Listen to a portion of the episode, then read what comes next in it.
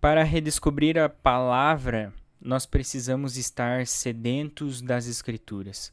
Precisamos ansiar pela Bíblia, como a gente viu ontem.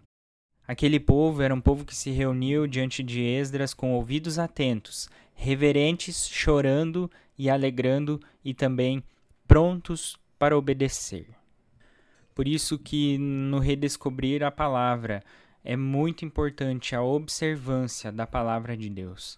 Nós percebemos nesse texto hoje, dos versículos 13 a 18 do capítulo 8 de Neemias, três verdades importantes. Em primeiro lugar, a liderança toma a iniciativa de observar a palavra de Deus, versículos 13 a 15.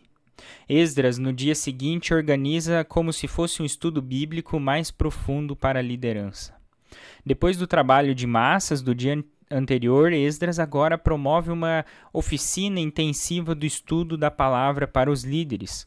Um grande reavivamento está acontecendo com o resultado da observância e a obediência à palavra de Deus. Essa mudança é iniciada pelos líderes do povo. Havia práticas que caíram no esquecimento, e eles voltaram à palavra e começaram a perceber que precisavam ser regidos por ela. Por isso que a escritura deve guiar a igreja sempre. A primeira tentação do diabo lá no Éden não foi sobre sexo ou dinheiro, mas suscitar dúvidas acerca da palavra de Deus. Por isso a observância da palavra de Deus é importante e nós líderes e você talvez não é líder de algum ministério ou de alguma coisa na nossa comunidade, mas você faz parte dela, você é líder, você é sacerdote, você é santo, você é separado, você tem o seu dom, o seu talento, você tem o seu papel dentro da comunidade e você tem observado a palavra de Deus, como você tem lidado e com influenciado outras pessoas a se aprofundar na palavra de Deus você tem sido. Em segundo lugar, neste texto, diante da observância da palavra de Deus, os, li os liderados eles obedecem à orientação da palavra de Deus. Quem de nós talvez não passou por uma situação na vida ou na vida de comunidade que ou até no nosso trabalho ou em qualquer âmbito que tem alguém que está talvez acima de nós como um líder, guiando a nossa equipe e a gente diz, hum, não quero obedecer essa pessoa, hum, essa pessoa talvez nem é capaz, olha que hipocrisia ela neste posto.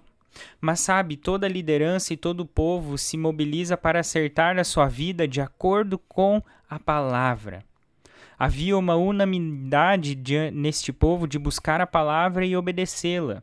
E esse reavivamento em Jerusalém com o povo foi tão extraordinário que desde Josué não acontecia algo igual, ou seja, havia mais de mil anos que a festa dos tabernáculos não tinha sido realizada com tanta fidelidade ao ensino das Escrituras. Esse povo teve que resgatar a palavra. E neste redescobrir da palavra, este povo, na festa das cabanas, na festa dos tabernáculos, lembravam da colheita lá do Êxodo 34 e a peregrinação no deserto, Levítico 23. Em ambas situações, o povo ele era totalmente dependente de Deus, totalmente dependente de Deus.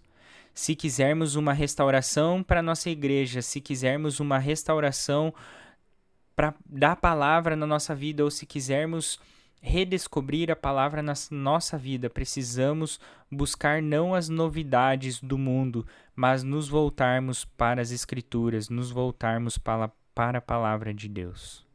E em terceiro lugar, a observância da palavra de Deus é que a alegria de Deus sempre vem sobre o povo quando este obedece à palavra. A alegria do Senhor é a nossa força, ou é a vossa força, e houve muito grande alegria.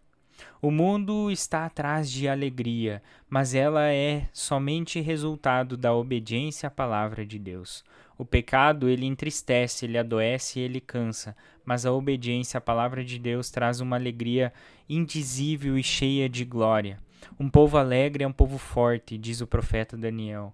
A alegria do Senhor é nossa força, diz Neemias. Quando você está alegre, a força de Deus o entusiasma. E você tem disposto seu coração para conhecer, viver e ensinar a palavra de Deus? Coloque suas vidas, coloque a sua vida na mão do Senhor e faça essa pergunta seriamente ao seu coração. Você tem disposto o seu coração para conhecer, viver e ensinar a palavra de Deus?